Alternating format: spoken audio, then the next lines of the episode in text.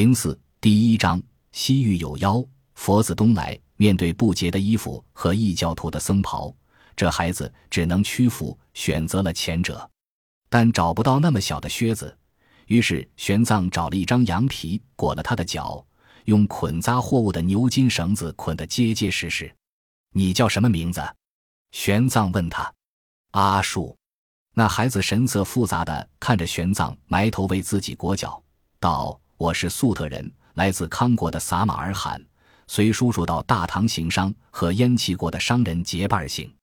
经过伊吾后，昨晚在湖边宿营，却遇上盗匪，屠杀了我们整个商队。我当时偷偷在湖水里游泳，才幸免于难。他哽咽了一声，轻轻把手搭在了玄奘的肩上，露出一丝亲近之意。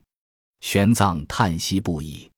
阿术道：“我在那湖边草丛里藏了一夜，却不敢出来，只怕盗匪未走。”直到看见你的马匹，才晓得又来了过路的客商，却没想到是个僧侣。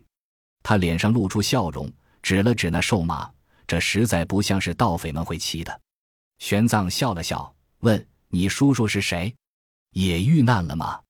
阿树指了指先前被骆驼压着的那名胡人老者：“这就是我叔叔阿里布叶子丁。”玄奘默然，想起叶子丁临死前的那声呼喊。瓶中有鬼，他百思难解，于是问阿树：“你叔叔临死前对贫僧说了一句话，瓶中有鬼，你可知道那是什么意思？”瓶中有鬼，阿树目光一闪，却摇了摇头。玄奘捆扎好阿树脚上的羊皮，又去把所有的尸体一具具摆好，将断掉的头颅和四肢都捡回来，安置在躯体边，尽量让他们尸身完好，然后辅佐。默念二十一遍往生咒，超度亡灵。阿树蹲在旁边，默默看着这个大唐僧人，感觉他有一种动人心魄的力量与慈悲，笑容如山间清泉，大漠日出，带给人天然的亲近。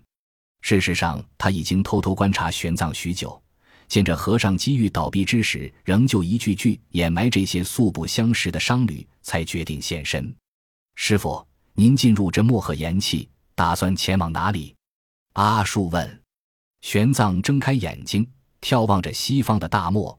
贫僧立志西游天竺，求取如来大法。阿树，你呢？你孤身一人，打算怎么办？阿树揉了揉眼睛，有些哽咽。叔叔死了，我想回撒马尔罕，回到父亲身边。来时的路，我们走了半年多。师傅，撒马尔罕就在您去天竺的路上。能否带我回家？玄奘良久不语，轻轻抚摸着他的头。好，贫僧带你回家。阿树雀跃起来，脸上笑容绽开。玄奘也笑了。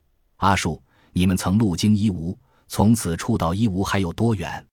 你可记得来时的路？记得，记得。阿树连连道：“西行百余里，只需一日一夜便到伊吾。非但伊吾。”我随叔叔一路东来，路经数十国，对每一国的地理、风俗、方言都熟稔无比。玄奘没想到自己竟然捡了个向导，异常高兴。两人不再耽搁，从湖里取了水，灌满了水囊。阿树又从商旅的行囊里取来胡饼和肉干，打了个大包裹，一并驮在瘦马背上。玄奘扶他上马，自己牵着马，两人相携西去。再往西去，就离开了漠河盐气的中心地带，沙漠减少，变成了荒凉的戈壁。风沙侵蚀下，戈壁滩上到处耸立着形貌怪异的石头，状如城堡。蘑菇大风刮过，鬼笑声声。两人一路经过，身边传来咯嘣咯嘣的声响，有如鬼怪嚼食着尸骨，让人头皮发麻。狰狞的暗影投射在地面。就像在无数凝固的妖魔鬼怪的脚下穿行，阿树神情紧张，骑在马上，还紧紧抓着玄奘的手臂。玄奘告诉他：“此乃心魔，想教他念心经。”阿树坚决不学。玄奘这才想起人家是拜火教徒，一时有些尴尬。阿树却咯咯笑了起来。两人正在逗趣，忽然西北方向传来急促的马蹄声。阿树脸色一变：“师傅。”是不是盗匪又来了？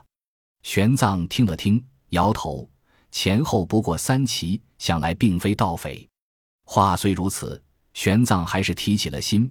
八百里漠河盐气，自古以来就是生命的禁区，只有逐利成性的商旅才敢成群结队冒险穿越。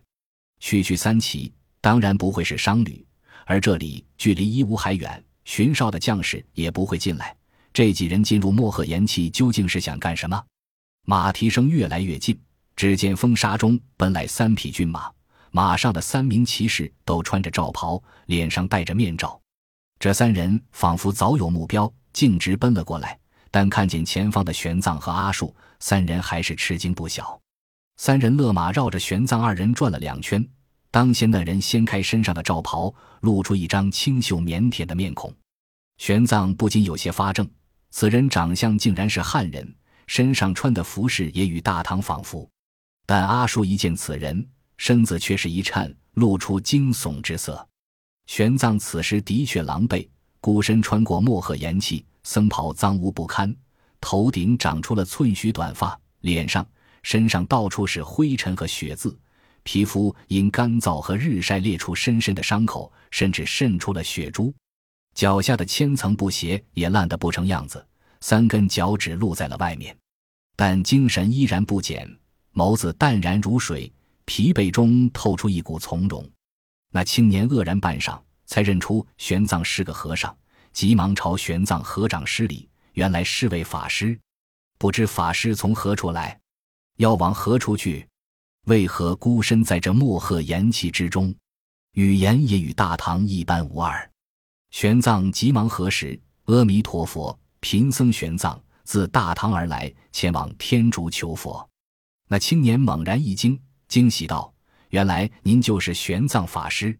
神佛保佑您，竟然独自穿越了漠河盐气！”他急忙跳下马来，跪倒在玄奘面前礼拜，行的竟然是五轮俱屈之礼。这是在天竺佛教影响下西域盛行的大礼。所谓五轮俱屈，就是双手双膝。额头着地，这是九礼的第八等礼节，仅次于第九礼五体投地。其余两名骑士也纷纷下马跪拜。玄奘遇见这么尊贵的礼节，倒有些不知所措，只好按仪式抚摸他的头顶，口中已经文祝愿他长生如意，然后迟疑道：“施主，这是。”那青年喜笑颜开地站起来：“法师有所不知。”在下乃高昌国王的三子，姓屈，名智胜。前些日随二王兄出使伊吾国，就听往来于丝路的胡商讲过，法师欲西游天竺求法。当时我还与二王兄商议，是否要在伊吾多待几日，等您抵达。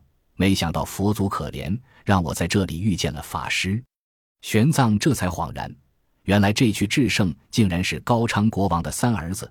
怪不得相貌衣着与汉人一模一样。这高昌国乃是西域诸国中的一个艺术，他从国王到百姓都是汉人，孤悬于西域诸胡之中数百年，虽然历经波折，却顽强地生存了下来。高昌最早是两汉时的屯戍区，当时汉朝在此地建设军事壁垒，且耕且守，因为地势高敞，人数昌盛，便命名为高昌壁。东汉两晋时，内地丧乱，汉人逃避战火，纷纷逃往河西，以至高昌一带。高昌日渐人口众多，汉人占有七成。五胡乱华时期，柔然攻高昌，立汉人看亳州为高昌王，高昌从此建国。其后经过几百年的动荡，柔然、高车、西突厥这些强国先后登场，围绕高昌归属展开了几百年的争夺。但高昌国的政权一直掌握在汉人手中。北魏景明三年，屈氏称王，至今已传了八代九王。屈志胜的父亲屈文泰就是这一代的高昌王。高昌国处于中原文化和西域文化的交汇点，但高昌国始终以汉语作为官方语言，甚至从上一代高昌王屈伯雅开始，就在屈文泰的主持下进行了汉化改革。要求弃夷狄之变发衽服，行汉化，结果屈伯雅和屈文泰父子俩受到高昌贵族的反扑，发动议和政变，父子俩狼狈逃走，直到六年后才平定叛乱，重掌国政。不知三王子此番进入漠河言气，所谓何来？玄奘问道。屈志胜犹豫一番，沉声道：“我在伊吾国中听到有商旅言道，沙漠中有一股胡商被盗匪劫杀，不知真假，因此便带人来看看。不料竟巧遇了法师。”玄奘叹了口气说：“此事不假，贫僧正好路过，那商旅一行六十余人，尽数被杀，惨不忍睹。”他指了指阿树这个孩子，阿树忽然笑了：“我叫阿树，乃是法师从长安带来的童仆，见过三王子。”屈志胜看了阿树一眼，高昌国的胡人太多，他也不以为奇，但玄奘却猛然一惊，深深凝视着阿树。内心泛起了惊涛骇浪，这孩子竟然要在屈志胜的面前掩盖自己的身份，这是为何？玄奘不敢想下去。屈志胜没发现玄奘的异样，一脸热忱。既然法师证实此事，那我也不必再看了。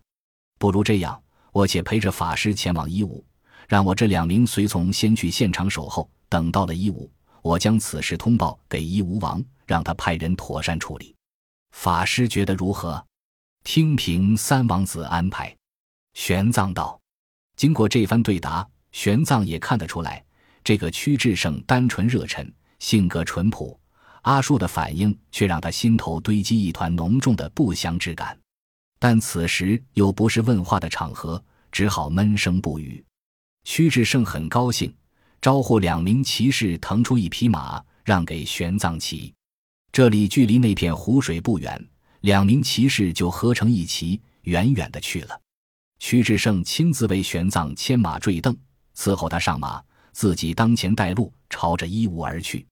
玄奘与阿术随着屈志胜在漠河岩气中行走一日，便抵达了伊吾城外。行人渐多，头顶天空湛蓝，道路两旁种植着胡杨与垂柳，红柳丛茂密无比。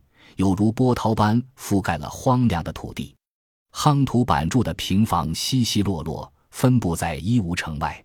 伊吾是距离大唐最近的西域国家，也是西域著名的弹丸小国。全国只有七座城池，总人口不过两万，胡汉杂居。